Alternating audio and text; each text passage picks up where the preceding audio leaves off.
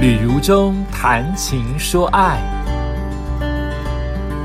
欢迎收听旅如中谈情说爱，跟如中一起谈情说爱。这个月份我们来谈一谈如中的学画经验，其实真的没有画太久，所以要说个经验，也可能帮不到真的很多想绘画的人。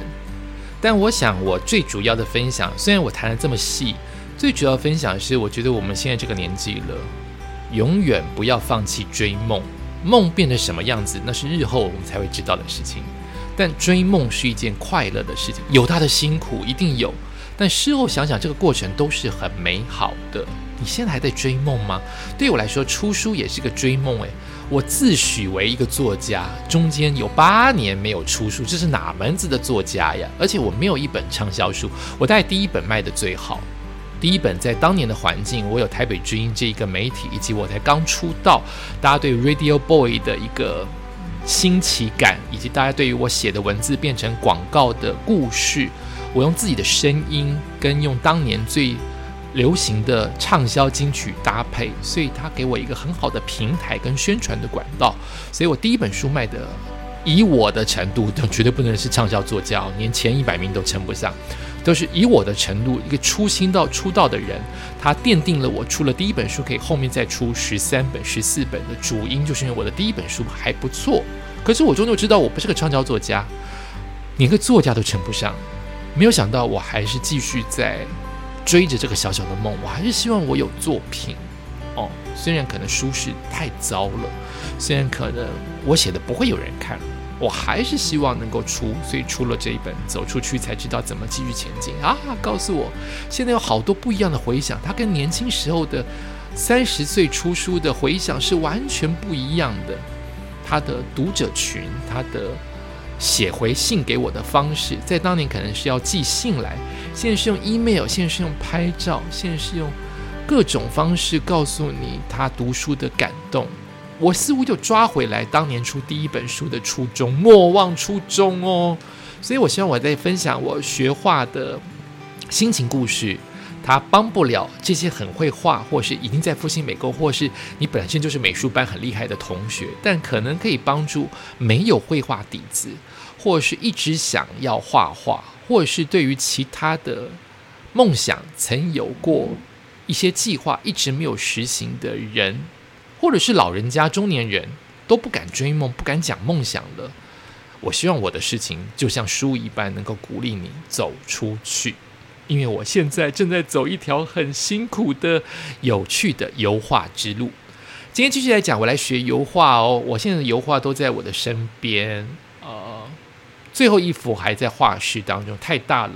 其实它没有很大，但是因为在三峡，我搭公车，我拿不回来。好。那我看到老师也教了我，除了素描之外，我也教了我颜色、色彩，也教了我。哦，现在原来画了这么多，我先拿出来。哦，原来我画了这么多，有些图都是在一张四开的图画纸当中密密麻麻的。他老师说这可以不要浪费，都可以画。我也画了人，哦，直到有色彩开始画颜色的渐层。然后我的第一幅画乱画，就是老师告诉我，让我感受一下什么是水彩。他也画了一幅，我也画了一幅，还把它放在 FB。很多人说我画的比老师好，我觉得这些都是鼓励，你知道吗？因为大家都不，我觉得大家不会是因为我是吕如中说我画的好，他们单纯的觉得这幅画画的蛮好看的。可是我觉得老师比我画的好十倍。我们画的是一颗。你可以说是这怎么讲？银杏树吧，或是松树。总而言之，我们各画了一幅。哎，我忘记老师当时为什么要各画一幅？哎，好像是要让我模拟某一幅名画，让我动动笔，看看到底什么是渲染，什么是水彩。所以我们各画了一幅，我也会带回家做纪念。哦，以后就可以卖大钱了！天哪，我的第一幅水彩画，然后就会很多人因为我画的直朴跟超级不像，反而喜欢我的颜色。所以美美术这件事情，美学这件事情有美感经验，也许称赞我的人美感经验不足，也许他才是了解我，我也是个大师，真的很难讲。好，美术这件事情，可是我觉得我的老师不客气啊。我我现在想说的话不客气，就是他画的好好，我画了十倍。我们画了银杏树之后，老师在被代课的期间，我又画了另外一幅名画，我完全忘记这是谁画的，哈，超级不认真。这幅名画谁画？总而言之，画的是一个欧洲的常常看到的钟楼以及。呃，树木，然后有人停车，有一条公路，模拟画、模仿画。那这幅画也是从铅笔打草稿，我就打得很丑，我的铅笔草稿完全 copy 不出来那个钟楼。我画的就像那个钟楼，我画的模仿的铅笔画出来就很像。站立的火腿，因为那个钟楼是肉色的，我画的就很像做失败被被刀切了好几次有窗口的火腿或大香肠，然后老师帮我着色，那这个老师就太认真，他着色，他教我这样着叫渲染，真是他擦的漂亮。好好看，渲染怎么这么好看？但它不是我的作品。老师几乎帮我完成颜色部分的三分之一，可是它不是我的作品，因为老师，我画不出这么好看的。这真的是你教我画，可是因为你教了，你就画上去了，它不是我的作品，但我留下来。再来，我就画了我的自画像。其实我一直。油画当中，我现在脑海当中想到就是我要画自画像，我要画我熟悉的东西。我对于风景画没兴趣，诶，我就是想画自画像，所以我画了一个我穿背心的自画像。除了穿背心可能像我之外，没有一个像我。更奠定了我不要去追求像我这件事。阿志老师也跟我讲，你不要追求像不像，因为你没有素描的底子，以及你本来不就不是要走这条路。那我这幅画被那一些被我的读者有在教电脑绘画的读者，他本身就是很会画图的人，跟阿志老师，跟所有的。可能有一点低姿的人都称赞我的事情是我出乎意料的，都是我的配色非常雅，典雅的雅，很好看。其实有个配色会好看吗？我到现在还是觉得不就一般吗？所以我会，所以我就告诉自己，我会穿衣服是因为我会配色。其实这些颜色是因为我当下配不出来其他的颜色，我就画上去。就我配不出来肉色。我配不出来我家里的橘色，所以我就硬把它画上去，却没有想到每个人都说配色超好看。这是我的第一幅大概十六开的自画像，穿背心的自画像。然后我又画了另外一个自画像，大概就是八开的，呃，我的西装画比较像我了，也很像林瑞阳，很像，很帅气。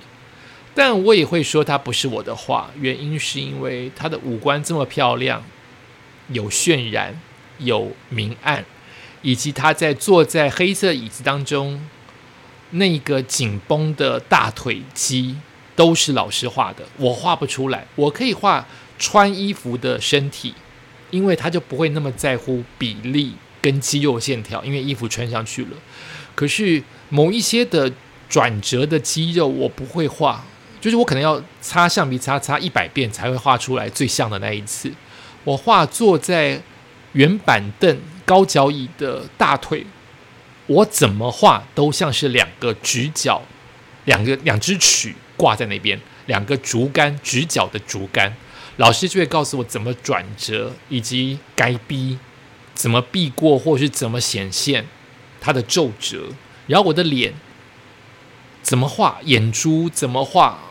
头发怎么画，都是老师的笔触。我的手掌很，老师说最难画的是手，因为我们都很习惯看到手的样子，所以每个人对手都是非常熟悉，你有一点点比例不对，很容易被发现。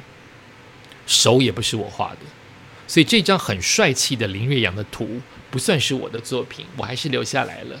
然后我画了很像的猫，我不走像的路线又很奇怪，我画我自己的猫 Lion，我觉得超级像。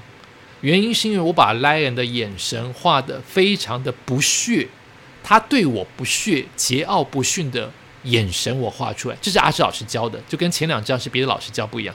阿志老师教我很多的笔触，不管是笔的大小，或是笔的拿法，或者是有时候笔是可以用刷子一般的粗糙感，用刷的，用喷洒上去的。甚至阿志老师教我最重要，我听得懂，终于听懂，也愿意改变的一件事情，就是不要拿一个颜色从头画到尾。事实上，lion 的颜色的毛，可能用人类的眼睛就会容易把它归类成金黄色加咖啡色，就这两色。但实际上，我们努力看 lion 身上的毛，可能有一百种颜色在里面。那我怎么把它呈现在？我的图画当中，现在还没有到油画哦。我的水彩画当中，那就是不断的调色，这是阿志老师给我教的很重要的概念。我以前都是用彩色笔画，所以黄色我就会把它填满，变成平面的框框。我就会用大量的黄色跟咖啡色把 lion 画完，就是这两个彩色笔画完。但是 lion 老师告诉我，不是不是 lion 老师，哈哈哈阿志老师告诉我要不停的加颜色，所以我的金黄色加一点点白。加一点点黑，加一点点橘，加一点点红，加一点咖啡色，变成各式各样不同层次的金黄色，画出了这一幅我算满意。至少在眼神部分，把莱恩对我的不屑画出来。我非常喜欢这一张小开的啊，小什么小开十六开的绘画。我终于承认这是我的图画，因为因为阿志老师。大概在这里面只帮我画，如果我里面有一万支、一万个笔触的话，他大概帮我画了其中的五十五十个笔触吧，算少了。我很感谢，我很喜欢这一张画，但到现在为止，我都还没有画到油画。什么是油画？下礼拜再说喽。感谢您收听《今天的宇宙谈心说爱》，我们下次再见。